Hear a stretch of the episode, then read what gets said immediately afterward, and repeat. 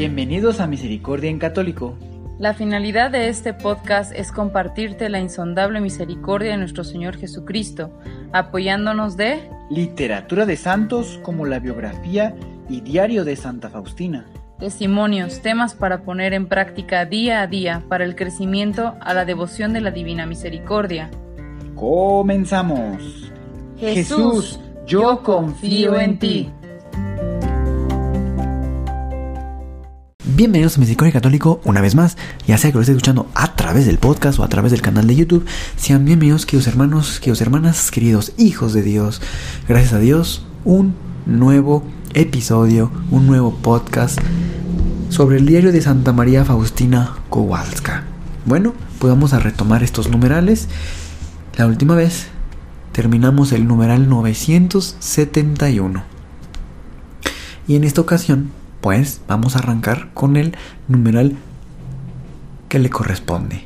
972. En adelante dispongamos nuestro espíritu para, guiados de la mano de Dios, podamos seguir sus inspiraciones.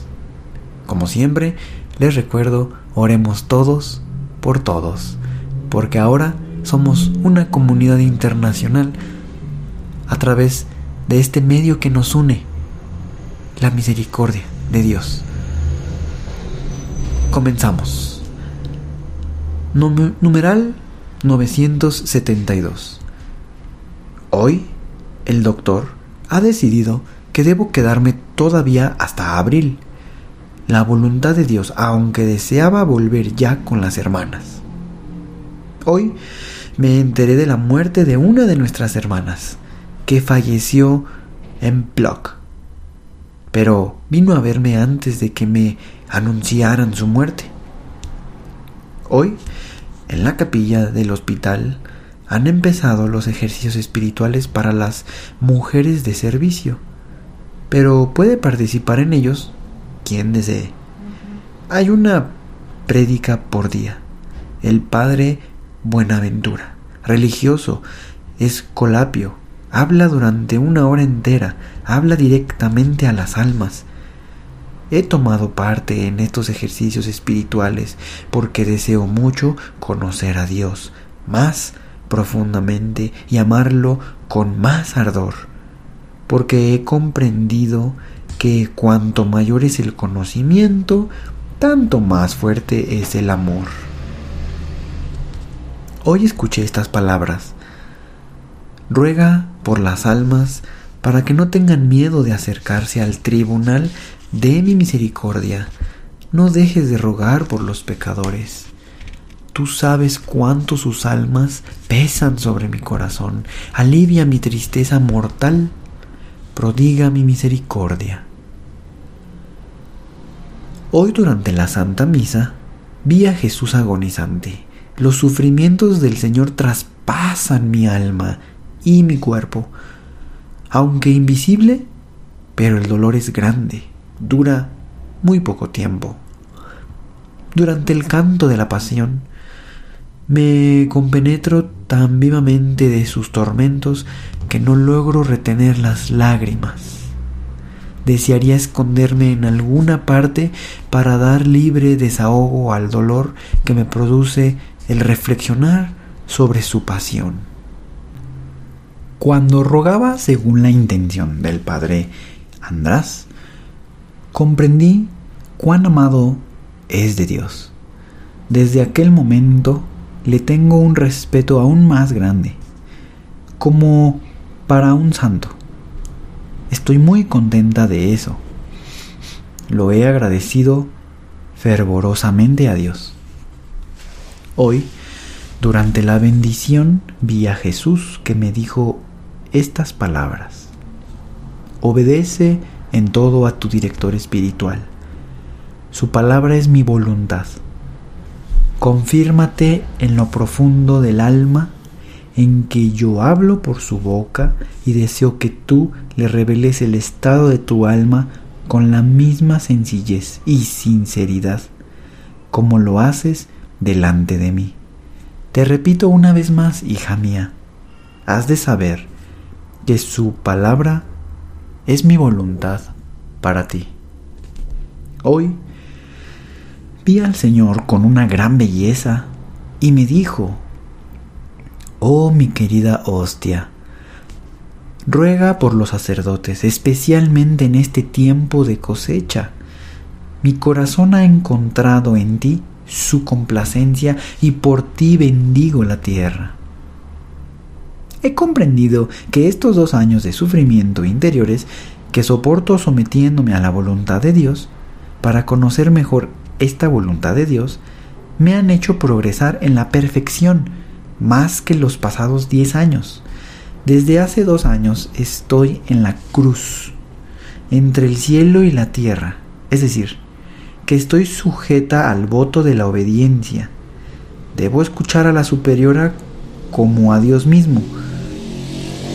Por otra parte, Dios mismo me da a conocer directamente su voluntad y por eso mi tormento interior es tan grande que nadie puede imaginar ni comprender estos sufrimientos interiores.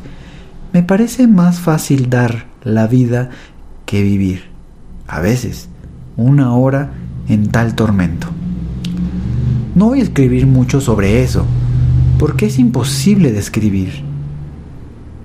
Conocer directamente la voluntad de Dios y al mismo tiempo ser perfectamente obediente a la voluntad de Dios, conocida directamente por medio de las superioras, agradezco al Señor por haberme dado el director espiritual, porque de otro modo no habría dado ni un solo paso hacia adelante.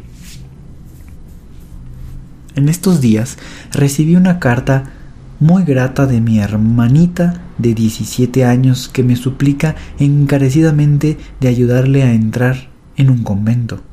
Está dispuesta a todo sacrificio por Dios. De su escrito se deriva que el Señor mismo la guíe. Gozo de la gran misericordia de Dios. Queridos hermanos, pues es decir, recapitulando,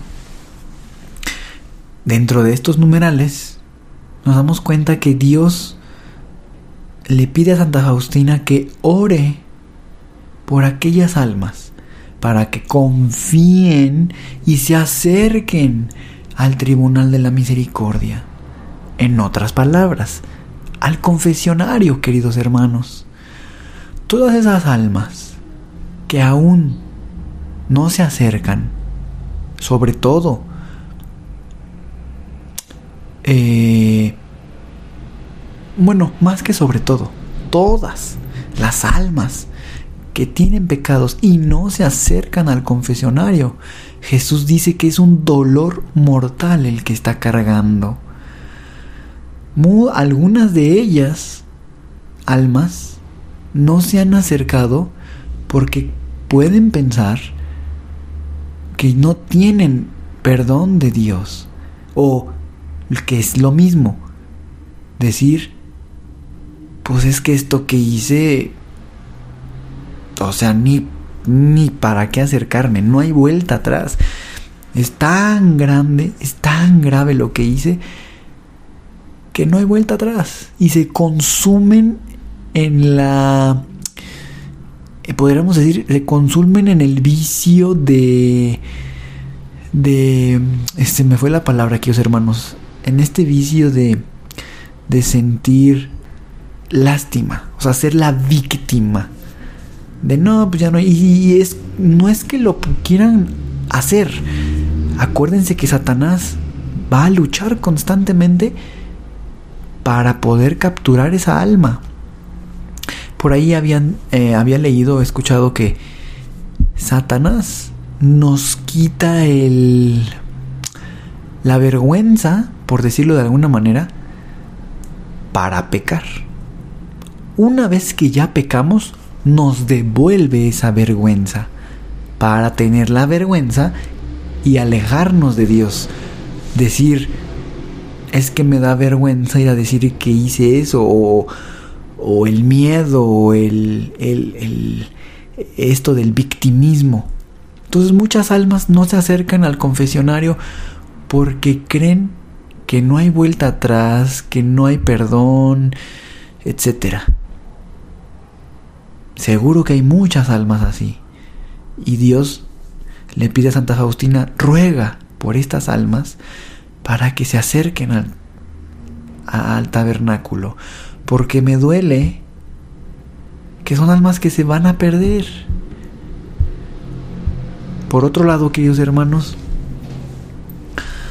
muchas almas también nos acercan, pues porque tienen o no confían o no creen que Dios es quien les perdona. Muchas almas pueden pensar, es que es el sacerdote, es un humano. ¿Cómo es que yo le voy a ir a contar mis pecados a un humano que también peca? Muchas almas se les, o sea, consideran incongruencia en este aspecto. Dicen, ¿por qué voy a confesarme con alguien que también es como yo? Es decir, pecador. Y hay que orar por estas almas, queridos hermanos, porque ya varias veces hemos escuchado que Dios, que Jesús le dice a Santa Faustina, cree y confía que mi voluntad es la que te está diciendo el confesor, el sacerdote. Jesús toma prestada la boca del sacerdote para hablarnos. Será importante, pues, orar por aquellas almas y también orar por nuestros sacerdotes, nuestros confesores. Y recordemos bien que el sacerdote no es quien nos va a disculpar o a perdonar. Recordemos bien que dice cuando una vez hemos terminado la confesión y nos absuelve, dice, yo te absuelvo en nombre de Dios es decir, en el nombre de Dios. Mm, el sacerdote evitará decir, yo te absuelvo en mi propio nombre, o en nombre de Chucho Pérez, o Margarito Pérez. Es decir, ese nombre de Dios. Dios se vale y utiliza los medios que están a nuestro alcance para facilitarnos y ayudarnos. Y esta analogía la podemos comprender de una manera muy sencilla. Quizá tú has sabido de alguna historia o quizá a ti te ha sucedido que hay que en algún momento has necesitado algo, has estado en una situación, en una crisis, en algo, y de pronto alguien se acerca y te ayuda. Sin más, te llega la ayuda de lo que sea económicamente, te presta, a no sé si ibas manejando y se te ponchó una llanta, alguien se acercó, alguien te ayudó, alguien. Podemos pensar que la persona es buena, pero sería importante pensar que Dios es quien bajó a ayudarte a través de alguien. Recordemos que muchas almas en el mundo son sensibles y viven eh, como esto que Santa Faustina vive. Sigue la voluntad, se inspira.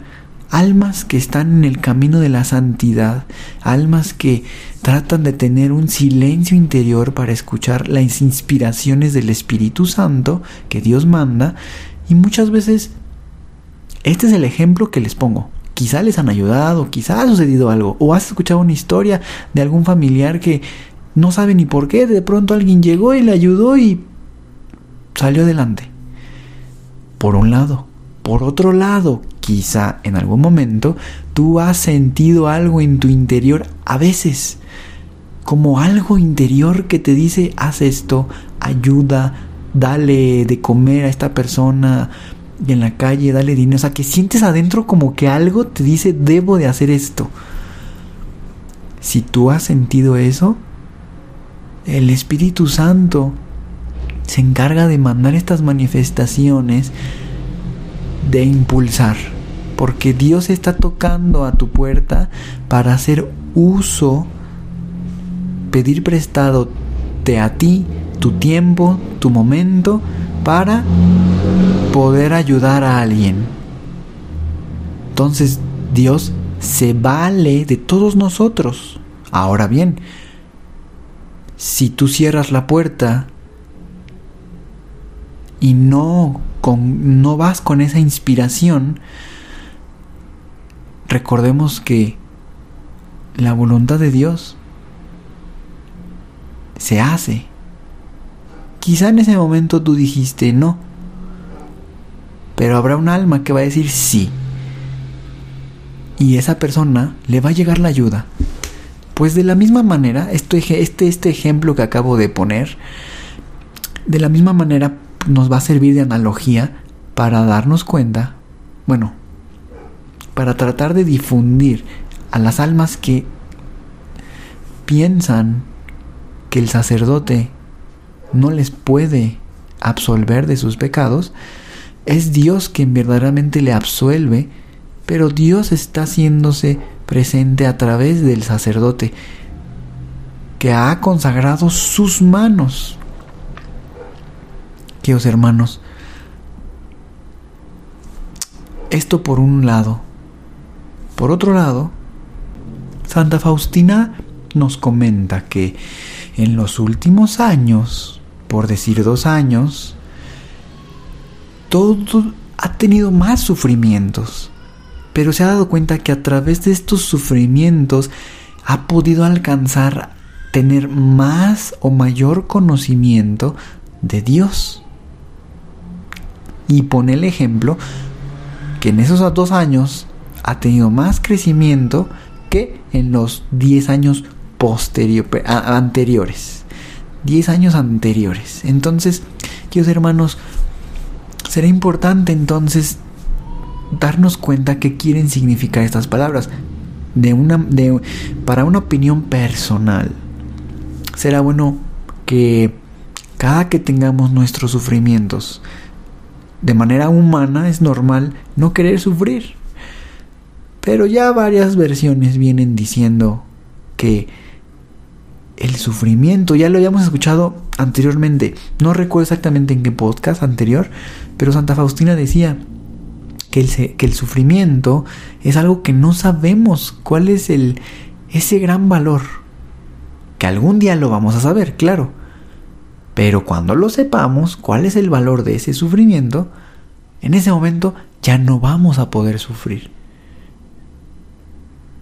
Entonces podemos, en mi una opinión personal, ir, eh, como que encontrando una respuesta en que posiblemente el sufrimiento, queridos hermanos, nos da un mayor conocimiento de Dios. Y eso, para cuando estemos en su presencia, estaremos más compenetrados con su gloria. En algún momento un sacerdote comentó que en el cielo, aunque todos van al cielo, es decir, todos los que logran alcanzar el cielo, pues están allá. Pero inclusive allá, no todos tienen la misma posición. Es decir, hay almas que están mucho más cerca de Dios en, em, digamos, como en referencia de espacio. Mm, a lo mejor hay almas que pueden entrar a ciertos lugares de jerarquías más altas, estar más cerca de los, del trono de Dios que quizá algunas otras almas. No por eso quiere decir que no estén gozando de la, de la gloria de Dios. Ya todas las almas que pasan, ahora sí que a la iglesia triunfante, pues todas ya están en esa promesa que Dios tiene para nosotros. Pero también ahí lo que el sacerdote comentaba es que hay jerarquías, lugares, posiciones, almas más cercanas. Entonces, en una opinión personal, ese sufrimiento nos puede acercar a conocer más de la plenitud de Dios. Y bueno, con esto vamos concluyendo este podcast de esta semana. Queridos hermanos, recordemos estar próximos, bueno, estar eh, activos en nuestro corazón para, para esta época que a la fecha de publicación de este podcast pues se nos viene, que es el adviento, es estar en espera, pero no una espera pasiva, sino una espera activa. Ese es el adviento, queridos hermanos. Como siempre, que Dios les bendiga. Hasta pronto. Si es la primera vez que escuchas nuestro podcast, te invitamos a que escuches el numeral 0,1,1, que habla sobre las temáticas que se desarrollan en este podcast y el lenguaje que hemos propuesto para identificar cada una de ellas, y así sea más fácil para ti escuchar las que más te agraden. Te dejamos el link del audio y la lista de las temáticas en la descripción que este audio tiene.